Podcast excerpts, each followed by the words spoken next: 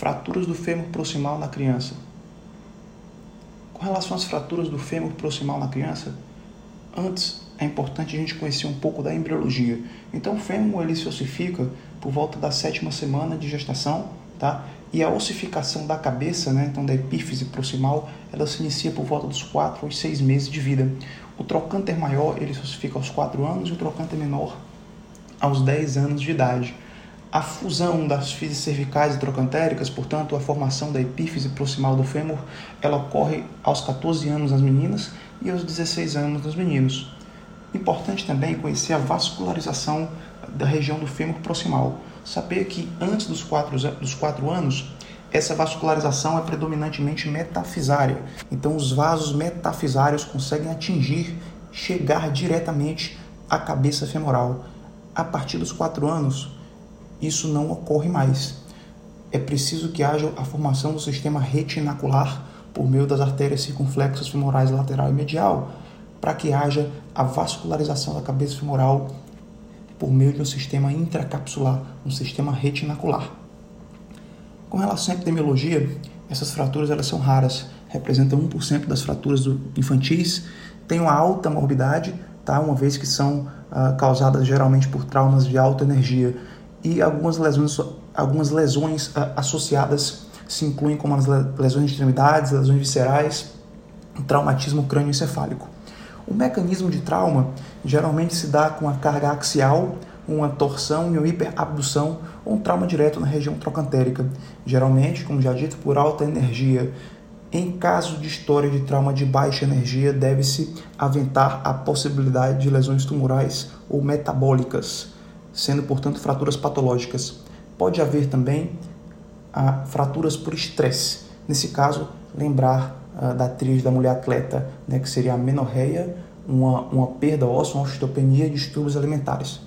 A clínica desse paciente ele vai se apresentar para você, né, vai chegar no seu consultório com um encurtamento, uma rotação externa. Tá?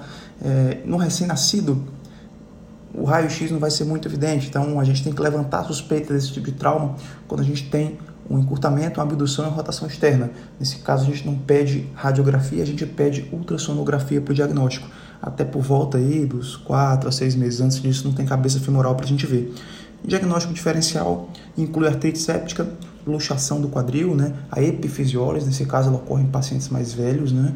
Uh, e outros tipos de traumas, sinovite transitória de quadril, etc. Com relação à imagem, a gente pede o AP, o cross table, Tá? Em, em, alguns casos selecionados, pode pedir tomografia computadorizada ou a cintilografia, pensando em diagnosticar fraturas ocultas ou de estresse. A ressonância magnética ela consegue identificar uma fratura oculta até por volta de 24 horas antes do trauma. Com relação às classificações, existe a classificação da O, tá? mas a classificação mais importante usada é a classificação de Delbey e coluna, tá? onde se divide em quatro tipos. Um seria a fratura trans, eh, transfisária, né? o 2 a transcervical, 3 cérvico-trocantérica e a 4 a fratura intertrocantérica. A 1 ela se divide em um A e um B, então um A sem desvio, um B com luxação do colo acetábulo. É, geralmente essas fraturas do tipo 1 elas ocorrem em 8% dos casos, geralmente em crianças mais novas, 50% estão associadas com necrose vascular e fechamento fisário, e, e este pode ocorrer até 100%. O tipo 2, 45 a 50% dos casos é o tipo mais comum uh, de, de de fratura do fêmur proximal na criança, 28% estão associados com necrose vascular, 15% com pseudartrose. O tipo 3, a cérvico-trocantérica, ocorre em 34% dos casos, sendo 18% associado a necrose vascular e 25% de fechamento fisário e 14% de coxa vara. O tipo 4, intertrocantérico, ocorre em 12% dos casos, sendo apenas 5% dos casos que evoluem com osteonecrose. Geralmente, coxa e fechamento da física podem ocorrer. Tratamento. O tratamento conservador dessas fraturas ele pode se dar em crianças de até 2 anos com fraturas tipo 1 sem desvio ou crianças até 5 anos com fraturas do tipo 2 e 3 sem desvio. Também pode se dar ah, em crianças com fratura tipo 4 até 5 anos ah, e fraturas por estresse sem desvio. O tratamento cirúrgico é feito para crianças que têm fratura tipo 1 é, com mais de dois anos desviadas ou fraturas desviadas. Crianças mais velhas, com mais de 5 anos, independentemente do tipo de fratura, tem indicação de tratamento cirúrgico. Com relação à manobra de redução, a gente reduz fazendo tração, abdução e rotação interna, tá?